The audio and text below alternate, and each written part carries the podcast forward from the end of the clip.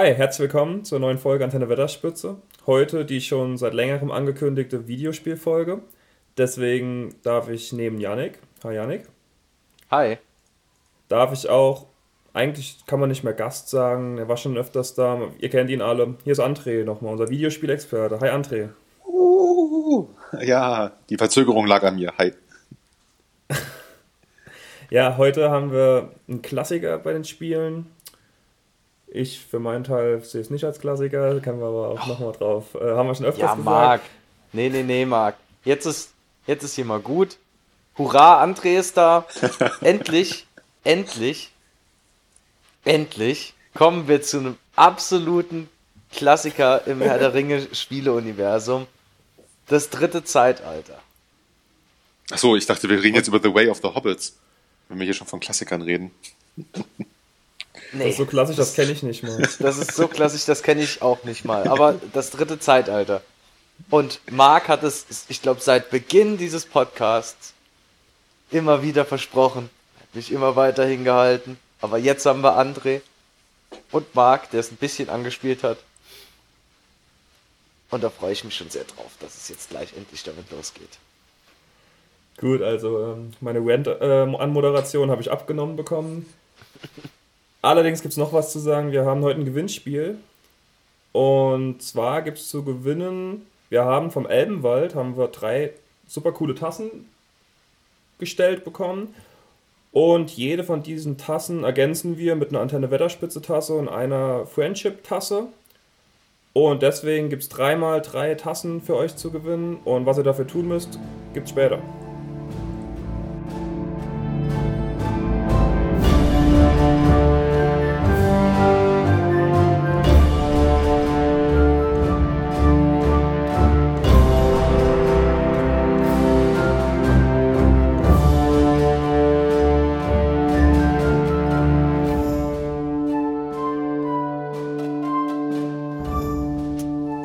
Startet das Spiel nochmal. Ich glaube, man wird so ein bisschen mit einem Prolog eingeführt.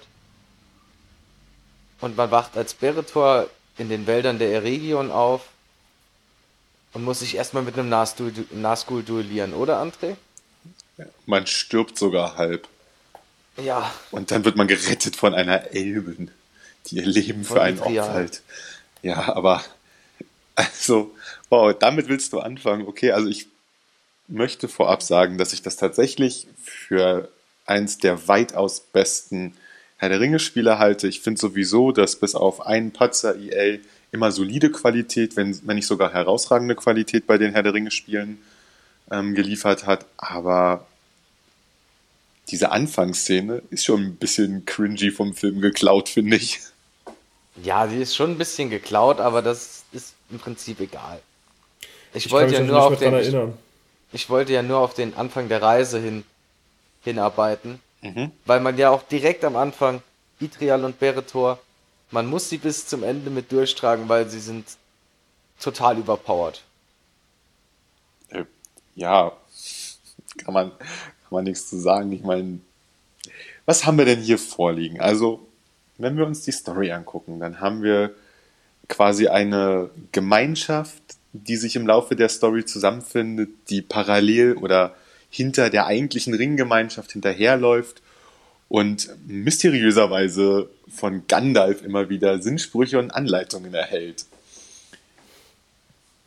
Und ja gut, auch ich finde, den haben sie eigentlich gut verknüpft mit, mit der eigentlichen Story. Gandalf, der so ein bisschen hm? den Überblick über das Große und Ganze hat, hat schon von der kleineren Gemeinschaft hinten dran noch gewusst und sie ja dann auch mit eingebunden in ihre Aktion. Mhm. Das fand ich eigentlich immer sehr schön, wenn man ihn dann noch so quasi über sich wachend mitgeführt hat. Ich fand das auch nicht schlecht, deswegen habe ich es ja als mysteriös angekündigt, weil es ja noch nicht gleich am Anfang, mhm. ähm, also weil er ist ja seltenst zu sehen in dem Spiel, dann hört man ihn ganz oft reden, man hat seinen, man hat den tollen deutschen äh, Sprecher von Gandalf, ich habe es damals auf Deutsch gespielt, ähm, ja, ich der das wirklich wunderbar neu vertont hat. Das fand ich auch richtig gut, muss ich sagen, direkt mal. Das wird wohl, das ist auch das einzige wirklich, an das ich mich erinnere, obwohl es noch nicht bei mir wahrscheinlich am jüngsten her ist, dass ich da reingespielt habe.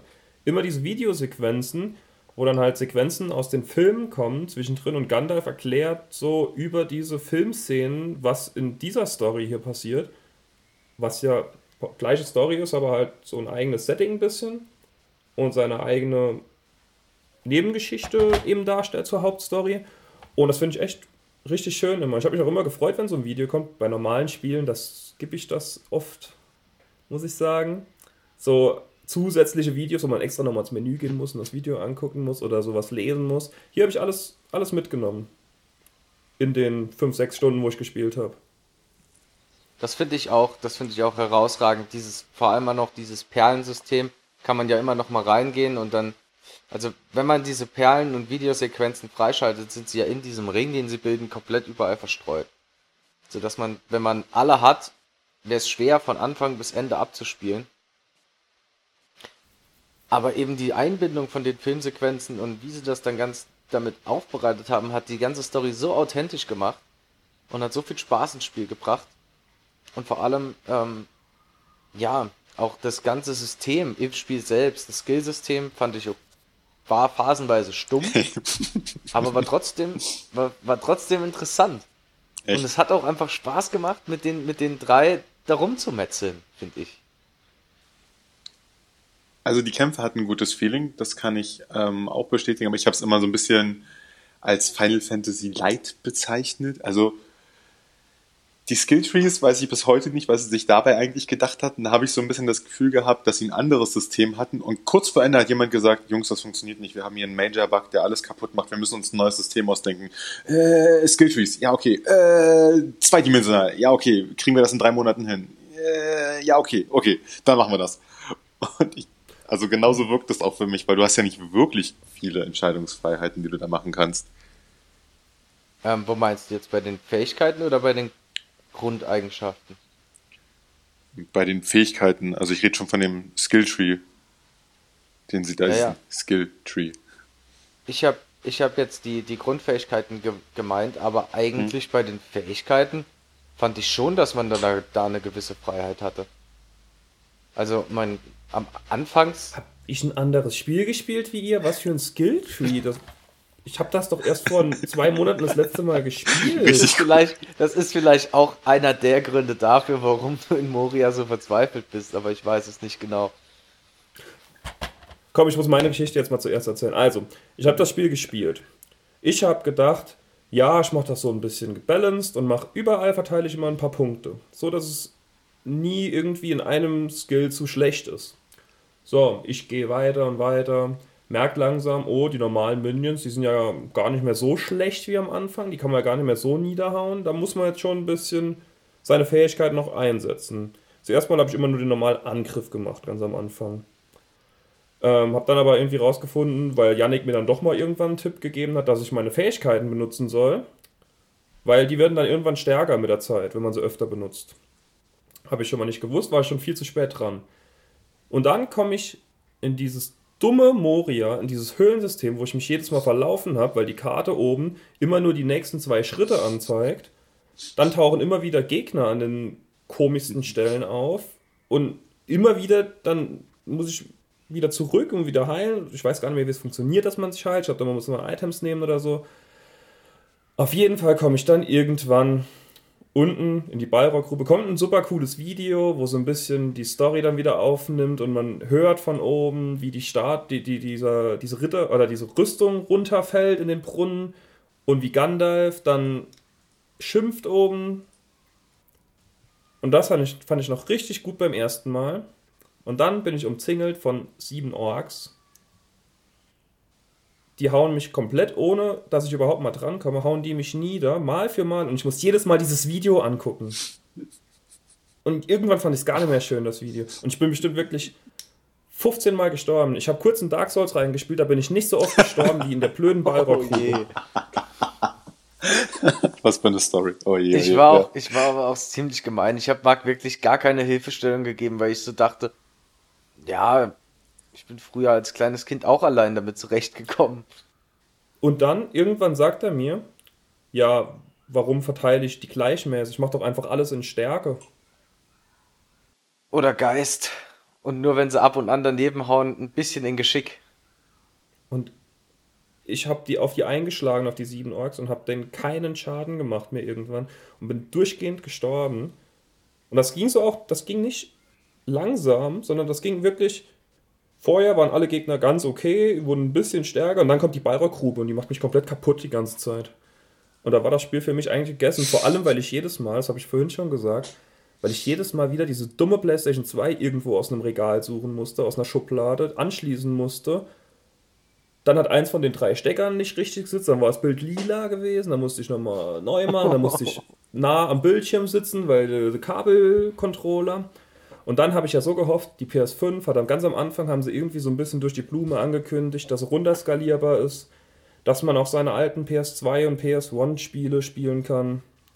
Ja, letzte Woche war Showcase von der PS5. Pust, Pustekuchen, nix gibt's. PS3 Spiel, äh, PS4 Spiele kann man spielen, das war's also das war es vermutlich auch mit den PS2-Spielen, weil ich kann nicht mehr so. Nee. Nee, ich bin, ich bin fertig jetzt. Ich gebe zu, geb zurück ins Studio. Marc hat eine große Leidenszeit hinter sich, wie man hört. Dabei hat er vielleicht ein Drittel, ein Fünftel von der Story gespielt. Der arme Kerl. Oh, du hast die herrlichen Glitches verpasst, die man sich in Osgiliath und in auf den, auf den Schlachtfeldern ähm, vor Minas Tirith einfangen kann. Ja. Hm. du, hast, du hast verpasst, wie es aussieht, durch die Gebäude in Osgiliath zu laufen oder in einem Olifanten zu sein. Hm. Das ist mir tatsächlich auch passiert. Also deswegen auch meine Vermutung, dass sie das ähm, System zumindest runterdampfen mussten von dem, was sie eigentlich geplant hatten, weil wenn man sich das Ganze anguckt und sich überlegt, was liegt so in der Zeit an Rollenspielen, die ähnlich funktionieren, dann würde ich halt klar davon ausgehen, dass sie sich an Final Fantasy orientiert haben. Das wirkt ja auch so mit den Zeitbalken, bis du wieder dran bist, mit den Überskills, die du auch hast. Also ich habe schon den Eindruck, dass es da so gewisse Vorbilder gab. Ähm, aber dann haben sie eben sich nicht getraut, die Komplexität von Teil 10 der damals schon draußen war, ähm, zu nehmen, sondern sind eben, ja, weiß ich nicht, also sind eben aus meiner Sicht sehr einfach geblieben, was das anging. Was nicht so ins Gewicht fällt, weil eben die Story, da muss ich wirklich mal sagen, echt gut erzählt wurde. Also ja, es war im Prinzip äh, Herr der Ringe, ich laufe hinterher, aber es war cool gemacht und auch die Kämpfe haben bis zu einem gewissen Grad eine gute Abwechslung geboten später, ich glaube, oh Gott, war das nach dem Düsterwald? Irgendwann ist man halt, finde ich, einfach so overpowered. Ich glaube schon, wenn man nach Rohan kommt, ähm, ist das auch so, ist man so overpowered, dass man, naja, einfach alle Gegner weghaut. Also, mm, ich glaube, der das, Olifant. Das, das sehe ich nicht so. Ich glaube, in den Gebieten selbst ist man am Anfang, also wenn, wenn die eine neue Map ja. startet, da ist man noch ziemlich schwach. Und wenn es mhm. gegen Ende hingeht, dann mhm. ist man immer, dann wird, wird man immer stärker. Aber richtig overpowered finde ich eigentlich nicht, weil wenn man es auf, auf schon auf der schwierigsten Schwierigkeitsstufe gespielt hat, dann ist es doch immer recht balanced und die Gegner können einem auch können einem auch ordentlich Schaden machen. Beziehungsweise wenn man dann zum Beispiel in Ostemmet einfach so durch diese Schluchten läuft und dann äh, drei Nahskulls vor einem stehen, die dich einfach nur so dermaßen weghauen, dass du gar keine Chance hast. Ja, okay. Hm finde ich, war eigentlich immer gut ausgeglichen und auch das mit dem Hinterherlaufen. Äh, man ist, man ist der Gemeinschaft viel gefolgt, aber ich fand nicht, dass sie, dass es lange Zeit immer so gewirkt hat, als wäre sie ewig außer Reichweite. Vor allem, weil man ja immer mal wieder einen eingeholt hat oder ähm, dann damit verknüpft wurde. Das beginnt ja schon vor Moria, wo sie da, wo die Gemeinschaft mit Problemen mit dem Wächter im Wasser hat, um überhaupt reinzukommen. Und dann kommt man da hin und dann steht da ein kleiner Elbentrupp und dann kämpft man gegen den Wächter im Wasser. Und das dann gleich zweimal. Mhm.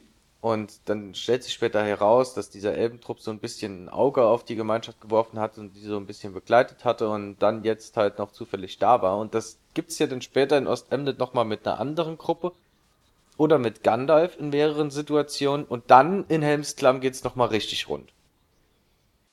Hm. Also, wenn man da in Helms Klamm, vor, vor ja, allem bevor die Schlacht noch beginnt, so überall rumrennt und mit jedem spricht und sich dann von jedem die Meinung einholt, wie, wie sie jetzt über die Schlacht denken und so weiter. Und dann kommt man schon so ein Feeling, gleich geht die Schlacht von Helms Klamm los. Wir sitzen hier jetzt in der Falle und müssen gucken, dass wir uns da irgendwie rauskämpfen. Manche haben die Hoffnung schon komplett aufgegeben. Wie ich. Aber auch dann die unterschiedlichen Meinungen, die den drei Gefährten gegeben werden und vor allem dann später mit denen zu kämpfen, das war super cool. Ja, also dem kann ich auch nichts weiter hinzufügen. Das ist wirklich tatsächlich eine der großen ähm, Stärken von dem Spiel. Ich meinte das jetzt auch gar nicht so despektierlich mit dem, mit dem ähm, Hinterherlaufen. Ich wollte mit eher auf den Aspekt, Aspekt heraus, dass das Spiel eben, also man merkte schon, dass EA da noch überlegt hat, wie weit können wir von der Hauptstory eigentlich abweichen, ohne dass wir die Fans verlieren und ohne dass wir unglaubwürdig in der Welt werden. Und das finde ich, haben sie ja ganz gut gemacht, dass sie da die Balance gut gewahrt haben. Gut, an ein, zwei Stellen hätten sie für mich noch weiter weggehen können, aber wenn man dann sich überlegt, was Warner Brothers später gemacht hat mit Krieg im Norden. also, ja. Das ist so, wir haben einen Satz im Buch gefunden, der das bestätigt, was wir da machen wollen. Mhm, was sagt denn der? Es gab auch Kämpfe im Norden.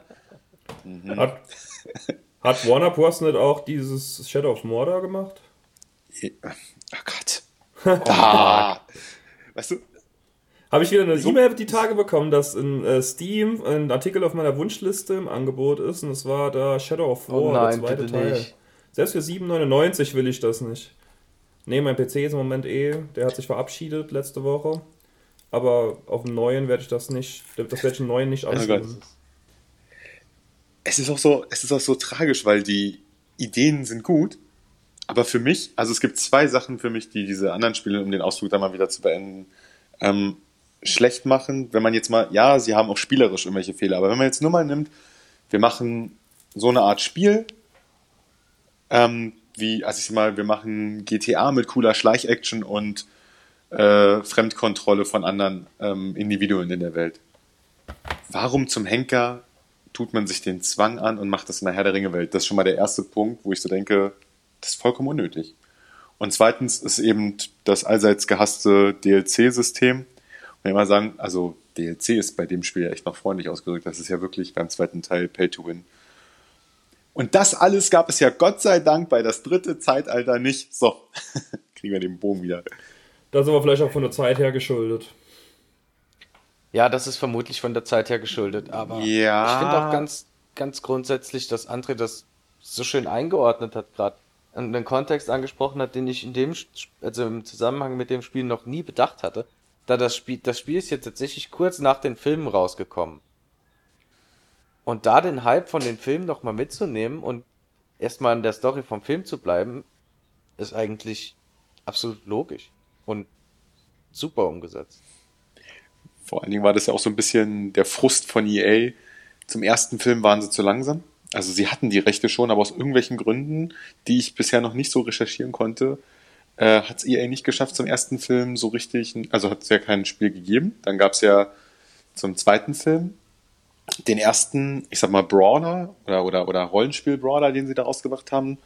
Und das ist jetzt auch gar keine Abwertung. Das waren super Spiele, die, die EA da zum zweiten und zum dritten Film rausgebracht haben. Ich fand, der Kampf hat sich super gespielt. Man war atmosphärisch mittendrin. Man hat auch, wenn man jetzt wirklich nicht auf einfachsten Schwierigkeitsgrad gespielt hat, das Gefühl gehabt, da muss man jetzt auch wirklich mal sich überlegen, welche Kombos nehme ich.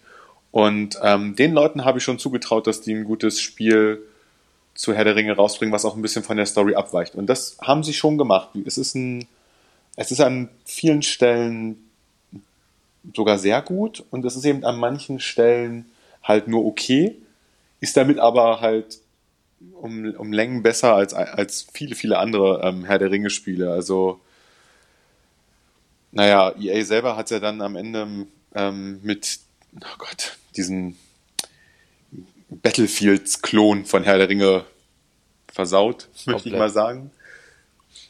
Also du, du hast jetzt, du hast jetzt, glaube ich, Und die zwei Türme angesprochen, also nicht den Film, sondern das, dieses, auch ja. das Spiel, das damals rauskam und die Rückkehr des Königs. Und dann ähm, noch die Eroberung am Schluss, oder? Ja, also genau, Star Wars genau. Battlefront war zu, also das erste Spiel und das zweite noch für die PS2 zu den Zeiten, das war schon sau cool. Und als dann hieß, es kommt sowas für Herr der Ringe, war ich zuerst auch komplett gehypt, aber was dann, das Spiel an sich selbst, war dann kompletter Murks.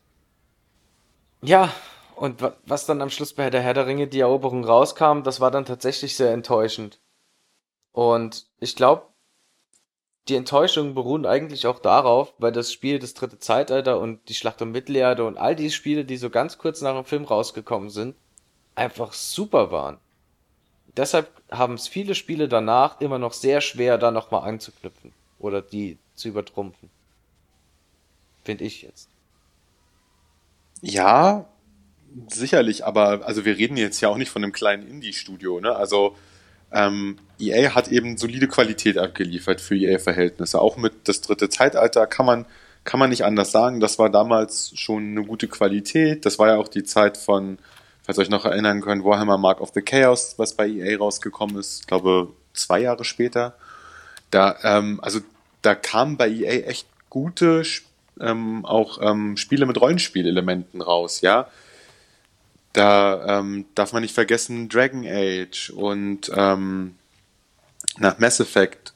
Also EA hat ja bewiesen, dass, oder hat ja ähm, kurz danach auch bewiesen, dass sie Rollenspiele richtig gut machen können. Aber da hatte man eben das Gefühl, da waren sie eben, mh, hm, ja, da waren, da waren sie halt einen Ticken zu simpel, finde ich, dass das, dass das, was man außerhalb des Kampfes machen konnte, um sich weiterzuentwickeln, wirklich einen richtig krassen ähm, Impact hatte. Und schon wenn ich das höre, was, was du, Yannick, Mark, für einen Tipp gegeben hast, ne, dann, äh, dass er da einfach alles in Stärke investieren soll. Ja, kann ich, kann ich auch gut so unterstützen in Stärke oder Geist. Aber das zeigt ja auch, dass es nicht gut gebalanced ist und das zeigt ja auch das Problem, was immer diese Grundwertsysteme mhm. haben, weswegen das ja viele Spiele mittlerweile rausnehmen. Du brauchst diese Grundwerte theoretisch, um in deiner Software im Hintergrund irgendwelche coolen Berechnungen durchführen zu können. Und es ist nett, wenn du sie dem Spieler zeigst, weil wenn du sie dem Spieler zeigst, kannst du sie auf Gegenstände raufpacken, damit sie die als Belohnungsverbesserung bekommen.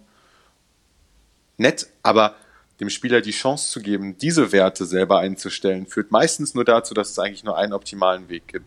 Es, hab, es, es gab noch kein Spiel, was ich gesehen habe, wo es einen signifikanten Unterschied gemacht hat, ähm, nehmen wir zum Beispiel Diablo 2, der Barbare. Du hast im Prinzip alles in Stärke, ein bisschen Geschick und Ausdauer gemacht. Und es gab einige Skills, da war es so, dass du ein bisschen noch in Intelligenz investiert hast. Aber ansonsten gab es halt keinen Unterschied bei dem, wie du die, wie du diese Punkte verteilt hast, weswegen dann Blizzard darauf verzichtet hat im dritten Teil. Und ich glaube, wenn EA einen zweiten Teil davon gemacht hätte, hätten sie auch ähm, darauf verzichtet. Können wir mal nochmal zu dem Punkt kommen, ähm, warum EA da keinen zweiten Teil gebracht hat? Das hast du bei Schlacht um Mittelerde schon mal ganz schön gesagt gehabt. Ähm, aber das für die Hörer der Folge hier, dass die auch nochmal Bescheid wissen, warum EA da eben nicht mehr mitmischt im also, Herr der Ringe Geschäft. Ganz kurz gesagt, ähm, Warner Brothers hatte schon immer Anteile an New Line Cinema und hat dann irgendwann New Line Cinema auch aufgekauft und war, wurde damit dann Rechteinhaber von den Herr der Ringe Filmrechten und ist damit dann auch ähm, in großen Teilen der Multimedia-Welt halt der Anführer, äh, der, der Besitzerrechtinhaber ähm, geworden für alles, was wir so an Designs und optischen Eindrücken kennen, weil das halt meistens aus den Filmen basiert. Bevor Warner Brothers New Line Cinema komplett aufgekauft hat, hat New Line Cinema die Rechte an den Herr der Ringe, also die, die Rechte, ein Spiel zu machen, ein Computerspiel zu machen, für die Herr der Ringe Filme verkauft an EA. Und EA hat daraus die dementsprechend guten Produkte gemacht. Als Warner Brothers dann New Line Cinema aufgekauft hat, hatte Warner Brothers ja auch schon mehrere kleinere Gaming Studios im Gepäck und war auch schon auf der Strategie, dass man noch mehr Gaming Studios kauft, das ist ja der ganz normale Weg. Du wirst groß in deiner Branche und kannst da eigentlich nicht mehr so wirklich deinen Marktanteil vergrößern. Was machst du? Du musst dich in andere Branchen ausweiten, damit du mehr Gewinn machen kannst. Du musst du was möglichst nahegelegenes nehmen, also nimmst du Computerspiele, wenn du dich gerade eh um Entertainment kümmerst. Und dann hast du das Problem, dass du diese Rechte, die du hast, die so super wertvoll sind, diese Herr der Ringe PC, äh, diese Herr der Ringe Videospiellizenz, ja super, super teuer die kannst du dann natürlich nicht einfach EA geben.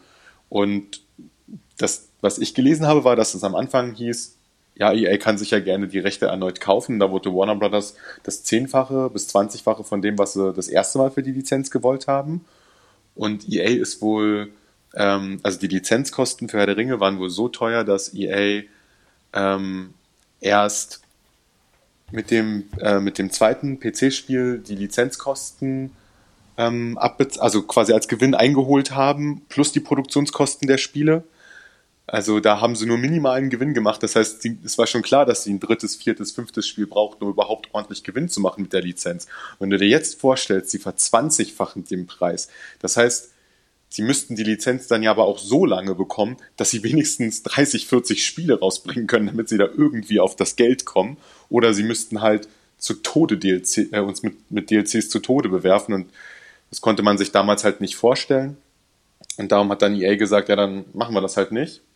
Und der zweite Teil ging, glaube ich, einfach unter, weil EA in Rollenspielen damals, ähm, in, in, in solcher Art von Rollenspielen damals nicht so den ähm, Sinn gesehen hat. Und ähm, EA damals ja noch die Strategie gefahren hat, wir kaufen uns bestimmte Studios für bestimmte Genre und die sollen ihr Ding durchziehen. Wir kaufen uns Westwood für Strategiespiele, wir kaufen uns Bioware für Rollenspiele. Wir kaufen uns, jetzt weiß ich gar nicht mehr, wie das hieß, was die für FIFA gekauft haben. Wir kaufen uns DICE für Battlefield. Also die hatten ja sehr spezifische, ähm, sie hatten ja Studios mit sehr spezifischen Aufgaben. Und ähm, das Spiel wurde meines Erachtens im EA Hauptstudio entwickelt und die haben sich dann immer mehr darauf konzentriert, dort bei den anderen Projekten auszuhelfen, wo es gerade ähm, ja, um Geld ging. Und sowieso gab es, ähm, gab es bei EA immer so diese, diese Einsicht, dass äh, Herr der Ringe Bombast-Massenschlachten sind, weswegen ja das Strategiespiel ähm, forciert wurde und ja auch sehr gut geworden ist. Und man dann eben so eine Art Ego-Shooter-Massenschlachtkampf haben wollte und eben nicht so ein Rollenspiel-Story. Ich meine, das Kampfsystem lädt jetzt nicht gerade zu großen Massenschlachten ein. Ne? Wenn sich da maximal acht, neun zehn Leute gegenüberstehen und dann auch nur wellenweise und ja nicht gleichzeitig und wie man das alles so hinnimmt. Ähm, das Kampfsystem war trotzdem gut, aber es passte halt nicht in die Strategie. Und ich glaube, um das mal, um das hier noch so ein bisschen abzuschließen, ähm, was du meinst, ist auch, ähm, warum es zum Beispiel dieses Spiel nicht mehr zu kaufen gibt, das dritte Zeitalter, oder eben Schlacht um Mittelerde, ist eben auch der Grund, dass sich Warner Brothers und EA auch für die alten Spiele nicht übers Geld einigen können. Denn na klar sagt Warner Brothers, hey, ihr könnt das gerne remastern, damit haben wir gar kein Problem. Oder ihr könnt das gerne auf eurem Shop verkaufen. Kein Ding. Wir wollen bloß 90% der Einnahmen. Und EA sagt sich dann natürlich, wir haben das produziert, wir haben das programmiert, wir haben das gepublished und alles investiert. Und ihr wollt jetzt quasi von unseren Lorbeeren profitieren. Ihr, habt, ihr habt doch wohl nicht mehr alle. Und so sehr ich EA und ihre Geldmaschinerie auch nicht mag, aber da muss man jetzt mal Butter bei die Fische ähm, bleiben. Wenn ich als Künstler irgendwas erschaffen habe und jemand anders hat mir seine Lizenz dafür ausgeborgt und möchte jetzt für die Wiederveröffentlichung einfach 90 Prozent. Das ist, das ist so absurd hoch und diese ganzen Streitereien gehen. Ich glaube eh, dass die eh nur so hoch gehen, damit EA das auf keinen Fall macht, weil Warner Brothers auch dafür bekannt sein soll, dass sie schon sehr, sehr einen Finger ähm, auf ihre ganzen Lizenzen haben und da sehr, sehr genau hingucken, wer was kriegt. Und deswegen wird es wahrscheinlich eh nie dazu kommen. Ich bin auch in dem Punkt positiv überrascht, dass das Remaster-Projekt, dieses ähm, äh, Battle for Middle-earth Reforged, dass das immer noch existiert. Ja, das, das finde ich als Fan vor allem ziemlich schade. Aber ähm, aus der Unternehmenssicht kann ich schon verstehen. Von beiden Seiten. Also, dass Warner Brothers, okay, dass die so hochhalten eigentlich die Lizenz dann einfach nur behalten wollen. Das kann ich auch gut nachvollziehen, weil die Lizenz ist halt einfach viel wert von Herr der Ringe. Und dass EA seine Spiele nochmal rausbringen will oder vertreiben will, ist natürlich auch ein Anliegen, das vollkommen legitim ist. Und von daher sind die Fronten vermutlich sehr verhärtet. Und da bleibt eigentlich nur zu hoffen, dass irgendwann vielleicht doch noch eine Lösung gefunden wird, damit wir nicht drunter leiden müssen. Mhm. Ich habe noch eine kurze Frage. Ich habe ja hier die, das Spiel liegen. Ich habe was gebraucht, gekauft für die PS2. Da steht drauf Made in Austria. War Newline Cinema österreichisch oder ist das nur die deutsche Version, die einfach da gemacht wurde? Das wird die deutsche Version sein. Newline Cinema selber. Ähm, sonst, also in, in Austria ist zum Beispiel ja auch ähm, der Dachsitz von EA, also Deutschland, Österreich, Schweiz. Das hat steuerliche ah, okay. Gründe und äh, man darf nicht vergessen, in Österreich, da dürfen die Leute in der Computerbranche, wenn sie unter bestimmten Bedingungen angestellt sind, auch mal zwölf Stundentage hinlegen, legal. Angeordnet vom Chef. Oh, okay. Ja, deswegen ist das einfach eine rein rechtliche Sache. Und ein bisschen finde ich es immer noch erstaunlich, dass EA keine DLC-Politik wollte. Ich weiß nicht, was, was denn da passiert in den letzten Jahren, dass es von, wir wollen keine DLC-Politik, so, wir machen nur noch DLCs, wir machen gar keine Hauptspiele mehr. Mm, naja, also. Ich meine, die, die verscherbeln für 130 Euro ein FIFA, wo dann noch davon ausgehen, dass jeder noch mal hunderte Euros reinsteckt. Also die, die, die Deluxe-Edition kostet 130 Euro, dass du drei Tage früher spielen kannst und jeden Monat ein paar Karten bekommst wow, bei Ultimate wow, Team. ist das wild geworden. Ja und ich habe FIFA schon letztes Jahr für ziemlich Pay-to-Win schon gehalten. Also es ist es schon, es ist ja. schon bestimmt seit fünf Jahren, aber letztes Jahr war es mir dann schon viel zu extrem, weshalb ich mir das Spiel nicht mehr gekauft habe und dass es noch immer schlimmer wird. Ich weiß nicht, gibt es da nicht irgendwann eine Obergrenze? Da bezahlst du Geld, dass du früher spielen kannst, dass du vor anderen Leuten für Echtgeld Sachen kaufen kannst, um schon bessere Spieler zu haben. Traurig. Aber kommen wir aber nochmal auf unser Kerngeschäft zurück. Also über EA kann man über EA kann man einiges sagen, aber ähm, nur das nur, nur dass ich ähm, möchte möchte möchte dazu zwei Sachen sagen. Einerseits ja, EA hat, was ihre Sportspiele angeht, eine sehr merkwürdige DLC-Politik. Andererseits probieren sie gerade außerhalb des Sportgeschäfts ähm, gerade aus, wie es ist, wenn wir die, wenn sie die DLC-Politik zurückdrehen. Und das hat für positive Effekte gesorgt, so dass ich mir auch vorstellen kann, dass sich das ähm, zumindest außerhalb des Sportbereichs bei EA ausweitet. Was den Sportbereich angeht, das werden die Regierungen demnächst lösen. Vermute ich auch. Bei Battlefront 2 haben sie, glaube ich, schon durchgegriffen ja. gehabt. In Amerika gibt es einige Bundesstaaten, in Europa gibt es immer wieder einige Staaten. Deswegen brauchen wir uns da nicht mehr allzu lange Gedanken machen. So, kommen wir besser nochmal zurück zu Herr der Ringe. Genau, genau, bleiben wir lieber bei Herr der Ringe. Zu besseren, Zei zu besseren Zeiten von EA. So, wir haben darüber gesprochen, ähm, jetzt, warum es grundsätzlich keinen zweiten Teil dann mehr gab, aber ich muss auch ehrlicherweise mal sagen, ein zweiter Teil wäre für mich eigentlich zu viel. Oder es liegt außerhalb von meinem Geistesgegenstand, dass ich irgendwie wüsste, wie man da einen zweiten Teil noch aufsetzt. Müsste man eine komplett andere Storyline fahren, dann zu irgendwas, was man sich dann irgendwie selbst herleiten müsste aus allen Büchern und so weiter. Oder nochmal am Film.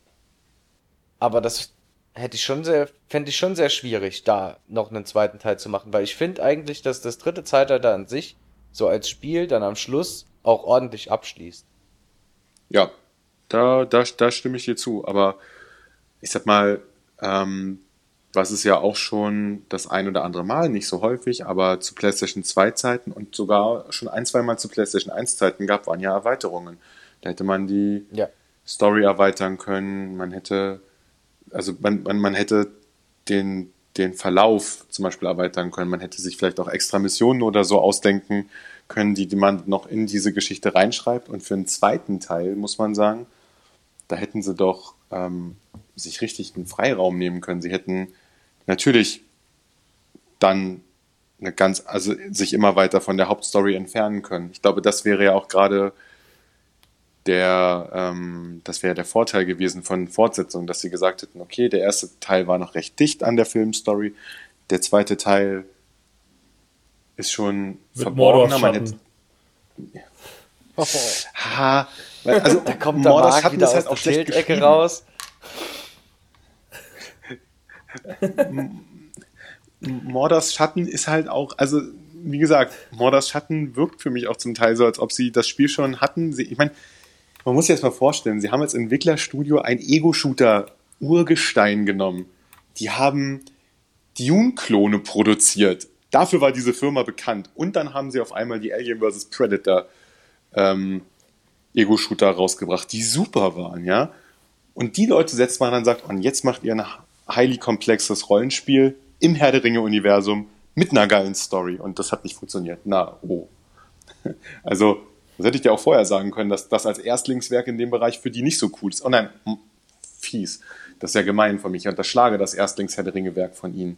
Es war dieses tolle MOBA zu Herr der Ringe, wo Gandalf von Gollum niedergeschlagen werden kann. Oh, da gehe ich tilt. Also das, das, das war sowas, was mich geärgert hat. Ähm, Aber wie, wie, heißt, wie heißt denn das, das, ähm, das MOBA auf dem, auf dem Handy? Nee, MOBA, äh, nee, das, das gab es für PC, PlayStation 3 war das, meine ich, 8, äh, nee, PlayStation 4 war das damals, glaube ich schon, und Xbox 360. Ah. Das wurde richtig. Wie ist das? Oh Gott, ja, äh, gib mal, weiß, weiß ich gar nicht, äh, Battleground Middle Es gab noch irgendwas, so Aragons Reise oder so gab es noch auf jeden ja, Fall. So, PS4. Na, das war so ein, was du meinst, das war glaube ich so ein Action-RPG, wo du nur Aragon spielst. Das gab es aber auch für die, das gab es auch für den Game Boy. Nee, ähm, ja, für den Game Boy Advance gab es das, glaube ich. habe ich hab mir auch mal im, im App Store ein Herr der Ringe Spiel gefunden. Das war ähm, so ein bisschen wie dieses typische Online-Strategiespiel wie die Stämme oder so, nur halt in, in mhm. Mittelerde aufge, aufgearbeitet. Und da hat ja auch überall von hinten bis vorne nichts irgendwie zusammengepasst. Das war auch ein ganz komisches ja, Spiel. Wir können ja mal in Zukunft eine Folge machen, wo wir mal die, die, die schlechtesten Herr der Ringe Adaptionsspiele, wo wir uns mal da unterhalten. Und, und da, da ähm, würde ich auch gerne zwei Folgen machen. Und zwar eine für Computerspiele und, und unbedingt. Wir müssen eine für Brettspiele machen. Irgendwann muss ich mal Kosmos durch den Kakao ziehen für das, was sie da alles so für äh, mit Herr der Ringe veranstaltet haben. Also wie man eine Lizenz so verwursten kann bei so einem guten Verlag ist schon echt richtig schäbig. Naja. Also Kosmos, wenn ihr gerade zuhört, schickt uns alles, was ihr habt. Wir zerreißen es in der Luft. Oh. Ey, die haben, weißt du, weißt du, Aber die, schlechte Werbung ist besser als keine Werbung. Die machen die Siedler von Katan. Super cool die, da haben die, die haben zig Spiele gemacht, ja, die ähm, bringen Spiele nach Deutschland, die von, äh, die von guter Qualität sind. Da haben sie wirklich gute Konzepte, haben tolle eigene Spiele. Und was machen sie mit, äh, mit der Herr der Ringe-Lizenz, die sie bekommen? Ja, also du hast hier Aragorn, ein Plättchen, dann hast du ein Plättchen Gimli und ein Plättchen Legolas. Und dann hast du noch 50.000 andere Plättchen und das sind Urukai. Ja, und dann platzierst, dann kannst du immer, wenn du einen Urukai besiegt hast, an dessen Stelle treten und entweder eine Spezialaktion auswählen oder einen Angriff machen. Ich glaube, man würfelte noch nebenbei. Ein Kumpel von mir hatte das, weil er das für einen Fünfer irgendwo gekauft hat. Das war so stupider Quatsch. Also wirklich, das. Aha! Das war wirklich schlecht. Gut, machen wir. Zu der Hobbit hatten sie, hatten sie ein Würfelspiel, was schlimmer ist als Mensch ärger dich nicht. Also von der Simplizität und dem Zufälligkeitsgrad. Aber gut, der Hobbit war eh nicht gut, also da konnte auch nichts draus werden. Nee, aber wenn wir, also, also um die Frage nochmal zu beantworten, damit wir hier zumindest die Hörer nicht äh, unwissend lassen, dass MOBA hieß Guardians of Middle-earth. Ja, ich quasi die, also was auch immer das soll, weil es ging ja nicht nur um die Leute, die Mittelerde beschützen, sondern auch die, die es zerstören wollen. Ich bin mir nicht sicher. Aber das habe ich auch schon mal gehört. Ich bin mir nicht sicher, ob ich es schon gespielt habe. Ich glaube aber schon. Ja, es kam 2012 raus. Also das, da war ich gerade auf das, da war ich das erste Mal als Journalist in der Gamescom und dachte, ja, ein Herr der Ringe Spiel, super. Und man hatte uns noch nicht gesagt, was es ist. Und ich gucke mir das Seite so, ist das euer Ernst? Und ich ist spiele. MOBA nicht League of Legends Dota? Genau, genau. MOBA heißt, okay. ähm, ähm, oh Gott, äh, Massive Online Battle Arena. Mhm. Genau. Und ähm, League of Legends ähm, und ähm, ähm, hier Dota oder auch ähm, Heroes of the Storm Smite. oder so. Genau, ja. genau. Und da gibt's, also es gibt gute Spiele in dem Genre. Und ich glaube, wenn es kein Herr der Ringe-Spiel wäre, wäre das ein solides MOBA. Aber es scheitert halt daran, dass es mit der Lizenz nicht ordentlich umgehen kann. Und mhm. das liegt auch nicht daran, dass es das nicht will, sondern das geht halt bei diesem Spielkonzept nicht. Du kannst halt nicht jedes Spiel, mhm. du kannst kein der Ringe Mikado rausbringen. Was soll denn das für ein Quatsch werden? Ja. Ne? Also, ja, Jenga die zwei Türme. Uhu. Nee, also. Das ist super. Jenga die zwei Türme. Und dann die, die Klötzchen im, im Ortank und Baradur, dieser. Oh Gott. Ah, ich würde so, ich würde so ausrasten. Das wäre wirklich so eine Verwurstung. Ja, das, das kommt schon, das kommt schon nah. Ähm, Hasbro hat, ähm, die, hat die Beatles-Lizenz gekauft für Brettspiele. Und was haben sie rausgebracht? Scrabble, with a, with a little help of your friend Edition, wo du extra Punkte für Beatles-Songtexte, beko äh, Songnamen bekommst und dir mit einer Spezialfähigkeit Buchstaben von jemand anders klauen kannst. Mhm. Ja, genau. genau. Sind die meisten Beatles-Songs nicht mehr Buchstaben, als man hat? Na egal. Das macht doch. Ist Nein, doch nee, man kann e- ja anlegen. Man kann doch, ja anlegen. Ist doch egal. ja, ach komm. Da, äh, da, darüber denken wir jetzt lieber nicht so viel nach. Nee, also Lizenzverwurstung ist immer ein Problem, war auch für der Ringe ein Problem, aber war bei das dritte Zeitalter nicht das Problem. Das möchte ich jetzt noch mal unser eigentliches Thema zurückzukommen. Also das Spiel Kerngeschäft hat Kerngeschäft genau. Das, das Spiel hat ja wirklich einiges, einiges ähm, richtig gut gemacht. Die Story-Erzählung war auch gut und ich glaube, wenn man den Autoren schrittweise die Möglichkeit gegeben hätte über eine richtige Serie von drei, vier Spielen, die müssen ja nicht alles Nachfolgespiele sein, aber ne, man hat so ein Team, was Rollenspiele im Herr der Ringe-Universum entwickelt, was sich nach und nach ein bisschen von der Story ähm, von der eigentlichen Story, die in Filmen erzählt wurde und in den Büchern ein bisschen wegentwickeln kann. Ich glaube, da hätte was richtig Gutes bei rauskommen äh, können. Ich glaube schon. Und die hätten, meine ich, auch vieles besser gemacht, als Warner Brothers das in den letzten Jahren gemacht hat. Deswegen die Lizenz ja schon wieder ruht. Na, ruht doch nicht, wird doch programmiert im Moment. Du meinst jetzt zu der, zu der Serie von Amazon? Nee, nee, das Gollum-Spiel. Ja gut, aber das, aber basiert das nicht auf den Büchern? Das ist ja ein Deut das ist ja tatsächlich ein deutsches Entwicklerstudio, Daedalic. Ähm, das ist, da bin ich auch echt äh, gespannt Dad drauf. Ich, Daedalic? Ja? Haben die nicht auch Edna bricht ausgemacht? Und, Was? Ja, Edna bricht aus. Edna bricht das aus. war von dem Daedalic-Gründer die, ähm, die Abschlussarbeit in Informatik. Ach, das war nur eine Abschlussarbeit. Was heißt nur? Ist doch ganz gut geworden für eine Abschlussarbeit, findest du nicht? Das, Der hat alles alleine gemacht. Das Spiel, das Spiel war überragend. Und die haben auch diese. Fand ich. Ähm, ah, wie, wie heißt denn? Deponia ist von denen zum Beispiel. Ja, ja, De Deponia und, und Edna bricht aus. Dann habe ich, glaube ich, neuerdings noch so was ähnliches gesehen. Ich weiß aber nicht, ob das von denen ist, aber es ist in ähnlichem Stil. Aber Edna bricht aus mit seinem. Bricht aus? Ja, Edna bricht aus mit seinem kleinen Wahnsinn oder auch die, die Fortsetzung Harveys neue Augen, wenn es dann um den kleinen Stoffhasen geht. Das war ein fantastisches Spiel. Und die machen jetzt ein Herr der Ringe-Spiel mit Gollum. Genau, was sich um Gollum fokussiert, wo du halt. Ähm, jetzt, jetzt bin ich hyped. Ja, du. du das habe ich dir schon vor Wochen erzählt, da haben wir schon drüber geredet. du sneakst halt. Du Aber da hast du nicht erwähnt, dass das von Dedelic ist. Oder ich habe es nicht gecheckt, nicht. die Verbindung. Dedelic. Also ich, ich, kann, ich kann nur sagen, die sind, die sind cool. Ich finde auch gut, dass die, die sind so, ich meine, das basiert auf dem Buch und ich glaube auch, das ähm, war der Wunsch von Dedelic, dass sie sich nicht an Warner Brothers binden, sondern eben nur an die Tolkien-Gesellschaft und dass sie dadurch dann eben mehr Freiheiten haben okay. und wieder dichter am Buch sind. Was bei so einer Figur wie Gollum, die ja in den Filmen als Reisebegleiter auftaucht, aber wenn wir die Story erzählen, die vorher passiert, ja nicht viel sehen, auch schwierig ja. geworden wäre, ne, sich da dann an die Filme zu halten. Und so haben sie halt auch die Chance, ihre ähm, Designentscheidungen ein bisschen unabhängiger davon zu machen. Und Dedelic, äh, Dedelic hat ja super Zeichner und Künstler, also ähm, da kann man einfach nichts sagen. Die haben ja auch ähm, immer wieder versucht, interessante Spielideen umzusetzen. Die haben mal, die haben mal versucht, eine eigene Variante von Die Siedler zu machen, die echt, die gut war. Warum die nicht erfolgreich geworden ist, weiß ich gar nicht so. Wahrscheinlich, weil sie ein bisschen zu komplex war. Ja, also die Zukunft für Herr der Ringe, Rollenspiele, auch Spiele mit Schleicheinheiten, sage ich mal, ähm, sieht eigentlich gar nicht so schlecht aus. Nur die zwei großen Lizenzgeber haben halt irgendwann, äh, die zwei großen Lizenznehmer, so Warner Brothers und EA, haben halt irgendwann die Kurve nicht mehr ganz bekommen. Ja, das glaube ich. Also wenn ich jetzt hier auch so einiges gehört habe, was Warner Bros. rausgebracht hat, dann finde ich schon, haben die auch schon ganz schön viel verkackt.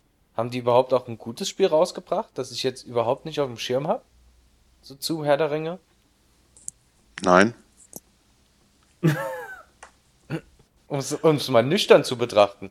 Also die haben den Krieg im Norden gemacht mhm. und die haben Mordors Schatten gemacht. Und das, was bei Mordors Schatten noch äh, weiterging dann, ich weiß gar nicht mehr, wie der Name heißt.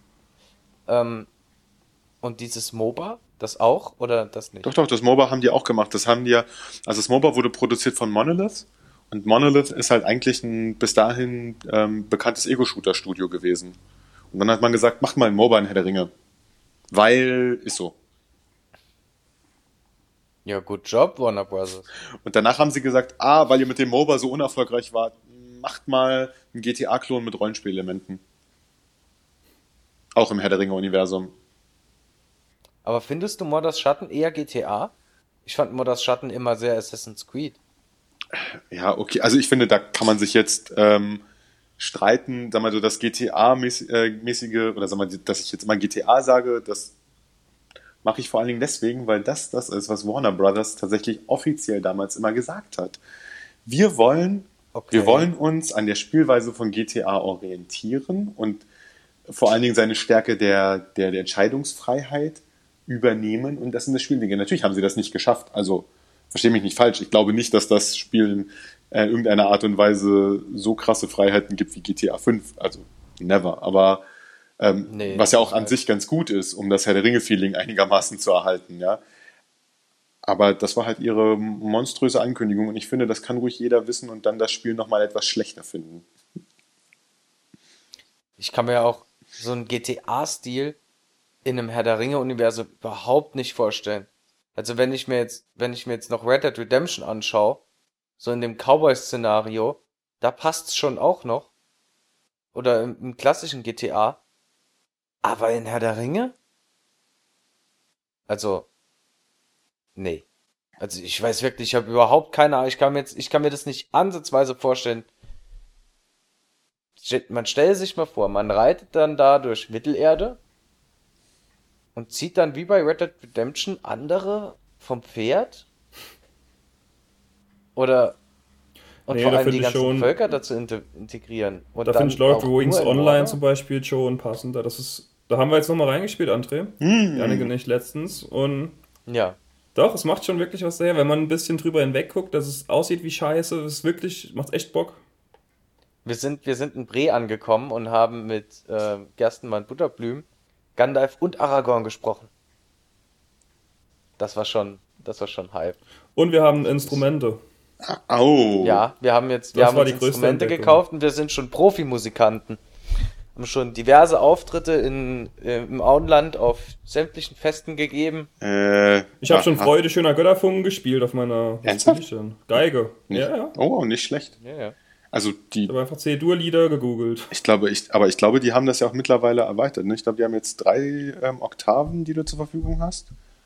Nee, nur, nur eine. Also zumindest Okay. Nur acht Tasten können belegen. Ich weiß nicht, vielleicht geht es noch irgendwie. Vielleicht, klar. Aber nee, noch man, mal man, kann, man kann mit von 1 bis, bis 8 kann man acht unterschiedliche Töne machen. Hm. Das ist eine Oktave. Und dann kann man, glaube ich, noch ähm, Steuerung drücken. Ah. Dann kann man eine Oktave tiefer spielen, hm. die acht Töne nochmal. Und dann kann man nochmal was drücken und dann kann man die acht Töne nochmal in ein, eins höher. Aber ich bin musikalisch echt sehr untalentiert und vor allem noch unwissender als talentiert. Und ich habe gar keine Ahnung, wie die ähm, diese Musikklaviatur überhaupt funktioniert. Also ich konnte ungefähr, ich konnte dreimal acht unterschiedliche Töne spielen. Ja, genau, das sind dann drei Oktaven. Also eine Oktave bedeutet eben, ah, okay. dass du von einem, dass du von einem Grundton aus acht Schritte in eine Richtung gehst. Und dann ja. kannst du eben eine, eine okay. Unteroktave haben, ist halt eins runter, ne? Dann gehst du halt acht Schritte rückwärts oder du gehst halt mit einer ähm, anderen Oktave, gehst halt mit einer Oberoktave acht Schritte nach vorne. Das ist eigentlich so das Simple. Und diese also dass du eben die C-Dur-Grundoktave nimmst, dass bei C anfängst, acht Schritte nach oben gehst und dann von da aus nochmal acht Schritte nach oben und von dem ganz normalen C-Dur acht Schritte nach unten, ist eigentlich so das Standard. Dieselbe Firma, die Herr der Ringe online ursprünglich gemacht hat, hat ja auch an Asheron's Call mitgearbeitet. Da gab es das ja auch schon, das Musiksystem. Und da gab es ja auch bei Ashwords Call 2 am Ende, als sie die Server geschlossen haben, gab es, glaube ich, sogar sechs Oktaven. Das muss jetzt für mich nicht unbedingt sein, weil das ist kein Musiksimulator, aber hätte mich jetzt gewundert, wenn sie immer noch nur eine gehabt hätten. Das gibt meinem Fiedel-Spiel aber eine ganz neue Dimension, das ist gut zu wissen. um nochmal zurückzukommen, hier, hm? der, letzte, der, der, letzte Punkt auf der, der Hülle hinten mhm. ist, Spiele in umfangreichen Minigames als Balrog, ein Diener Saurons oder ein anderer Feind und richte das totale Chaos an. Erklärt mir das? Hast Warum du noch das nie den Schattenmodus gespielt? Nee. Der Schattenmodus ähm, wird freigeschaltet, wenn du eine Region erfolgreich abgeschlossen hast. Also in deinem Fall hättest du die Schatten, den Schattenmodus von der E-Region spielen können. Und der lohnt sich, wenn man das Spiel einmal durch hat und dann nochmal neu anfangen will. Aber dann die Items und Boni, die du aus den, den Schattenmodi-Szenarien bekommst, auf den einen Spielstand zu packen, das macht dann schon keinen Spaß mehr. Weil wenn du dann, äh, sag ich mal, am, ab, du, du hast ja die Waffenskalierung am Anfang gesehen. Da hast du so Schwerter, die haben so 8 Schaden, so bis 12, 15, so in dem Dreh. Und beim Schattenmodi bekommst du äh, Elbensteine und verschiedenste Waffen aus, dem, auch, auch aus vergangenen Zeitaltern. Und ich glaube, es war aus Gilead und da hat man ein Schwert Isildurs bekommen mit Schaden 305. Und wenn man in der normalen Story weiterspielt, kommt man da, glaube ich, erst bei Minas Tirith an solche Waffenwerte ran. Überhaupt. Ja. So konnte man sich das Spiel in gewisser Weise selbst kaputt machen. Man muss aber auch dazu sagen, es hat halt auch einfach mal Spaß gemacht, ähm, als Orks oder Balrog oder die böse Seite dann zu nehmen. Wobei ähm, man auch auf die Schnauze fliegen konnte. Also es war nicht so, dass die Bösen viel stärker waren, obwohl man sie nicht geskillt hat oder so, sondern man musste da schon in gewissen Kämpfen sehr strategisch vorgehen, dass man da die Guten schlagen konnte. Vor allem hat man dann auch mal, ähm, wenn man gegen die Guten gekämpft hat, ähm, die anderen Charaktere gesehen, die, also zumindest für meinen Teil, ich habe dann die, die anderen Charaktere, sowas wie äh, Eaoden oder Edoharden, wie hieß er? Ich weiß es nicht. Oder Morven, halt die, die man erst später dazu bekommt und mal in voller Action, so mit dem, was die, wie die auch sind, wenn man die richtig hart geskillt hatte. Weil ich fand eigentlich immer, wenn, wenn so ein guter, also wenn so ein Charakter nochmal eingeführt wurde, hatte der schon einen großen Nachteil den anderen gegenüber, weil man den quasi nochmal von Null aufbaut, also das heißt von Null. Man hatte schon, der Startpunkt war schon okay für die, aber man muss doch schon noch mal viel Zeit investieren, dass die dann ansatzweise so stark waren wie die eigens geskillten. Aber ja, Max, so viel zum Schattenmodus. Okay. Ich glaube, der war in keinem Spiel wirklich gut. Also der war, also naja, was heißt wirklich gut? Also der, wie gesagt, also ich würde mich anschließen, auch in das dritte Zeitalter. Der Modus war solide und lustig. Die Auswirkungen, wie du schon richtig sagst, waren dann halt nicht unbedingt so super spielspaßfördernd. Wenn man dann sich total überskillt vorkommt. Hm. Aber, aber es war ein netter Ansatz. Also, ähm, finde, sie haben das ja auch konsequent gut durchgezogen in ihren Spielen, dass sie dann ab dem Zeitpunkt versucht haben, immer die dunkle und die helle Seite anzubieten. Und das halt ähm, immer besser umgesetzt haben. Also in Schlacht um Mittelerde war das ja dann schon echt gut und wenn halt die Eroberung wirklich ein gutes Spiel geworden wäre, äh, hätte mir das sicherlich auch Spaß gemacht, mich auf Seiten der ähm, mich auf Seiten, mich auf der dunklen Seite als ähm, Ork oder als ähm, Troll darum zu prügeln. Auf jeden Fall. Die dunkle Seite hat auch einfach was. Mhm. Also ich meine, einfach immer nur bei den Völkern des Lichts zu kämpfen, ist, ist ja auch nichts. Also. Das fand ich auch schon bei Schlacht um Mittelerde dann immer cool, wenn man dann, äh, vor allem im zweiten Teil, als es dann auch in die Heldenerstellung ging, sich auch mal einen bösen Helden zu erstellen. Ich finde, das haben sie dann tatsächlich gut weitergeführt. Ja gut, aber mal noch was anderes. Mhm. André, mhm. Welcher ist dein Lieblingscharakter aus dem dritten Zeitalter?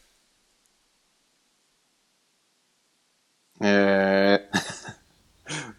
hm. Ganz ehrlich. Also aus der spielbaren, aus der spielbaren Gruppe. Ja, ja, klar, klar, klar. Aus der, aus der spielbaren Gruppe ist mir schon klar, sonst hätte ich ja einfach Gandalf sagen können. Das äh, wäre jetzt ein bisschen zu einfach gewesen. Ähm, hm, ich kann es dir nicht sagen, weil ganz ehrlich, ähm, ich musste mir auch vorher nochmal angucken, wie die eigentlich alle hießen. Mir sind die Charaktere, nämlich, nämlich dadurch, dass sie nicht so einzigartig waren, sind sie mir leider auch nicht so im Kopf geblieben.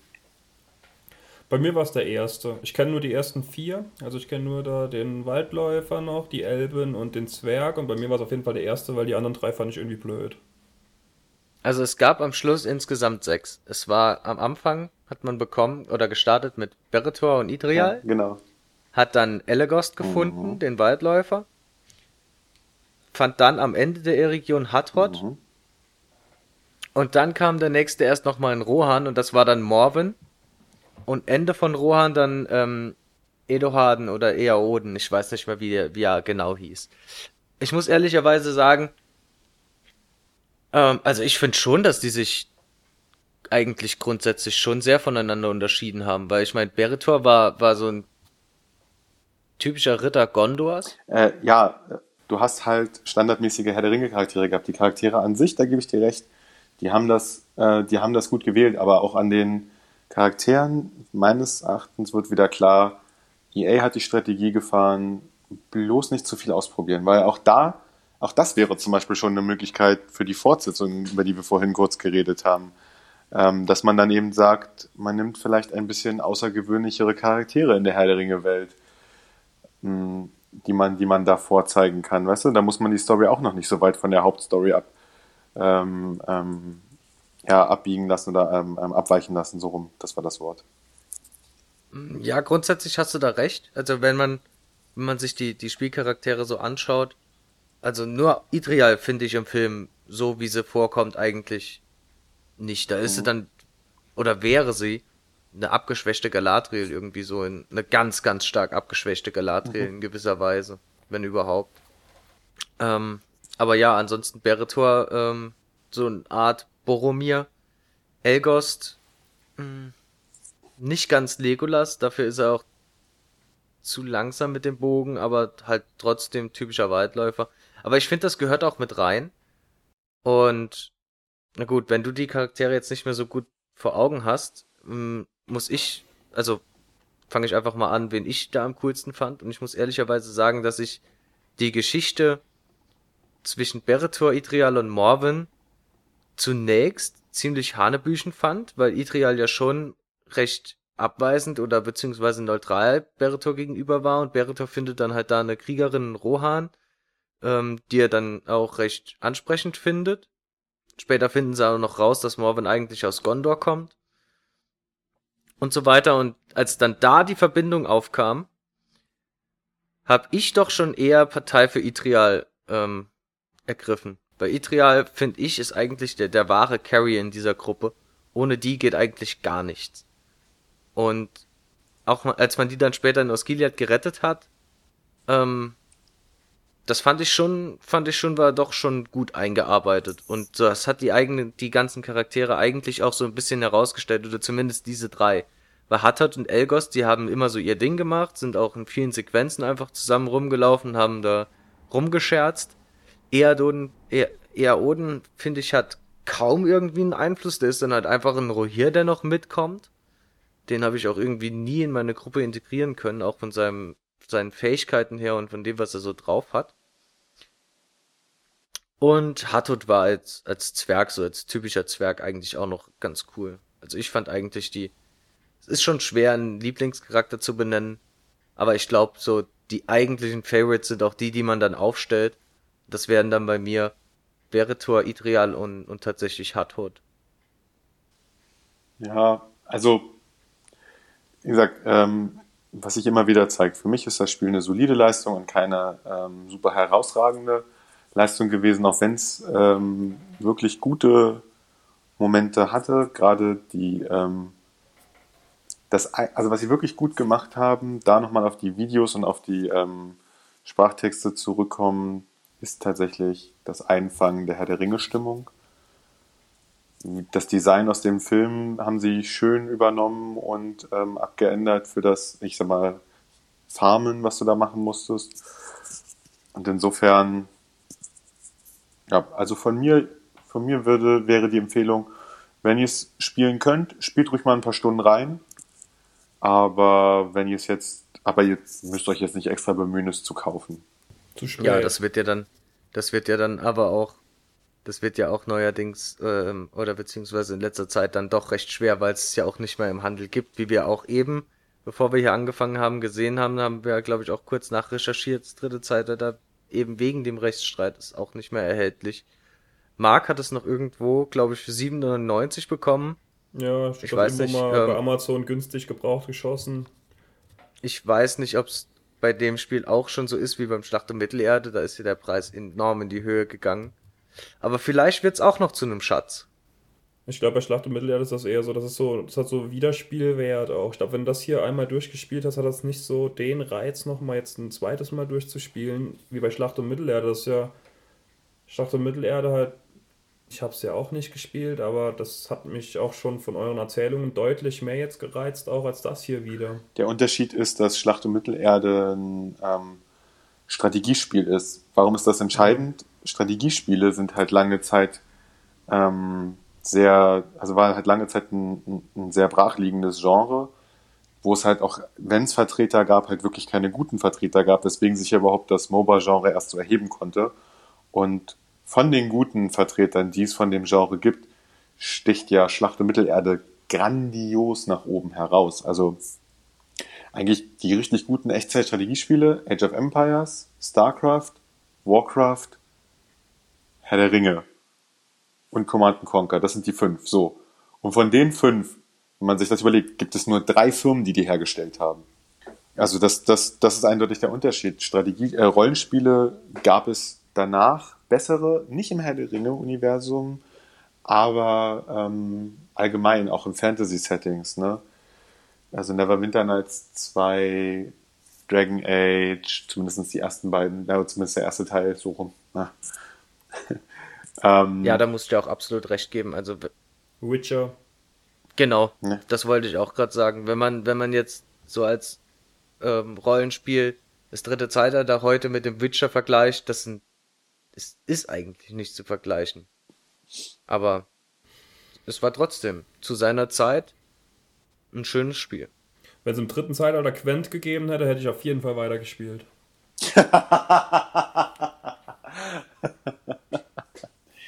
Wir nennen es Zwergeklopfen. mit, Qu mit Quent kriegst du mich. Oh das war wie dieses. Ich hätte mir fast dieses die 120 Gigabyte deswegen nochmal runtergeladen.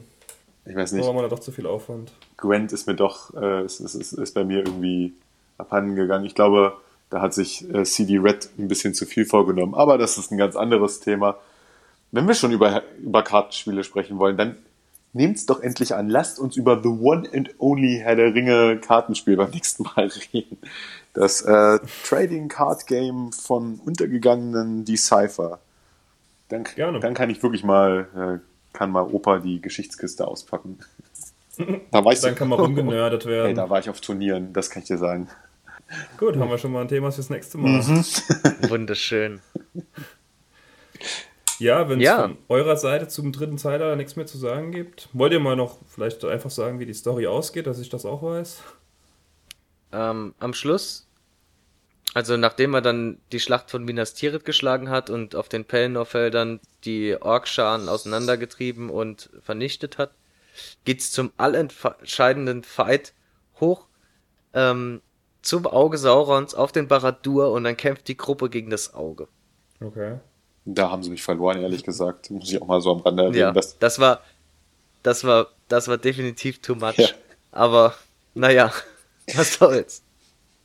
Hey, und was Gandalf nicht geschafft hat, das lassen wir jetzt sechs Nobodies machen. Das ist doch eine wunderbare Idee. ja. Und vor allem fand ich, ähm, also im Schattenmodus, ja. im Schattenmodus ist das Auge Saurons extrem OP, aber immer wenn man gegen ihn gekämpft hat, der war ja so einfach. Ja.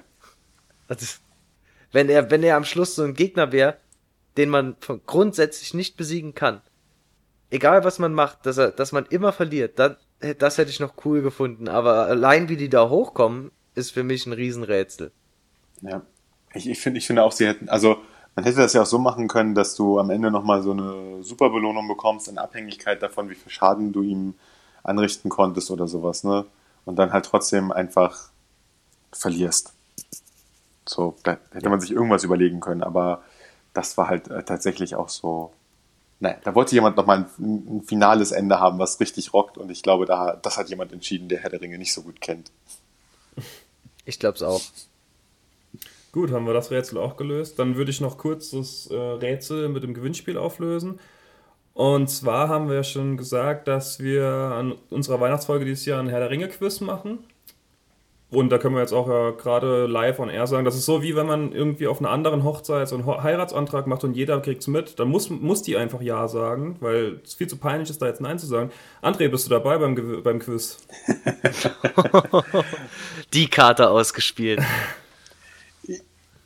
Wenn ich, wenn ich einen Joker vorschlagen darf, ähm, ich, ich würde das nochmal besprechen, aber dann könnte ich meine Freundin mitbringen. Ich glaube, was an Herr der Ringe, was Herr der Ringe Wissen angeht, ist sie da äh, eher in eurer Region als in meiner Region. Für die ist das Ach, Herrje, ich habe doch schon, ich habe doch schon Sorgen, dass ich mich auf, bis auf die Knochen blamiere. Also meine Freundin ist das Religion, ja. Religion, was die Filme angeht, die, die jedes Jahr immer und immer wieder, die mag die Filme wirklich. Und die Bücher Gut, hat sie schon lange vor dem Film Tech-Team an. Perfekt. okay, wie gesagt. Ja, André, das war ein Fehler. Ja, ja ansonsten komme ich, ansonsten ich auch alleine. Ich mache euch fertig. sagt er und schmort im Ohrtank.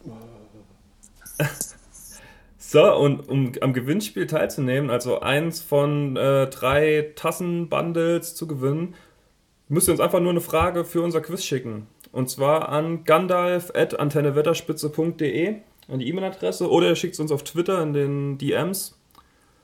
Und wenn ihr eine E-Mail schreibt, dann schreibt auch irgendwie, obwohl, nee, da haben wir eine E-Mail-Adresse zum Zurückschreiben, vergesst das mit dem Instagram-Namen. Aber folgt uns auf jeden Fall auch trotzdem auf Instagram. Das ist kein Teil vom Gewinnspiel, aber macht es einfach. Da kommt guter Content. Sehr guter. Genau, und so seid ihr in der Verlosung drin vom Gewinnspiel. Wir haben jetzt keinen Zeitraum, wie lange das Gewinnspiel geht. Wir haben die nächsten drei Folgen gehen noch zum Thema Gewinnspiel, weil wir haben eine Gondor-Tasse, eine Rohan-Tasse und eine Mordor-Tasse. Das werden auch unsere nächsten drei Themen sein. Und am Ende von den drei Folgen ist das Gewinnspiel auf jeden Fall vorbei. Wir geben aber noch mal einen Zeitrahmen. Wir denken so, das wird die nächsten drei Wochen wird das so passieren. Deswegen schreibt uns tatkräftig ähm, Fragen. Die stellen wir dann. Und Genau, und schon seid ihr in der Verlosung drin. Dann würde ich jetzt die Chance ergreifen und die Folge hier an der Stelle beenden. Vielen Dank, André, dass du wieder da warst. Ja, gerne. Ja, vielen wieder. Dank, André. Mhm. Und nächstes Mal dann Kartenspiel. Uhu. Ist das beschlossene Sache. Und äh, sag deiner Freundin schon mal Bescheid, die soll nochmal die Filme gucken. fürs, fürs Quiz zur Weihnachtsfolge. Oh mein Gott. Jetzt kommen bestimmt die ultra gemeinen Superfragen. Wer war der König von dem und dem Königreich im dritten Zeitalter? Das liegt nicht an uns. Das... Also, habt ihr schon mal die erste Frage, schreibt uns die. Wie hieß der... schon mal auf die erste Nase fällt. Genau, wie hieß der Berg, an dem der Drache XY gestorben ist? Ja, ja, genau. Wir werden sehen, vermutlich, was kommt. Vermutlich.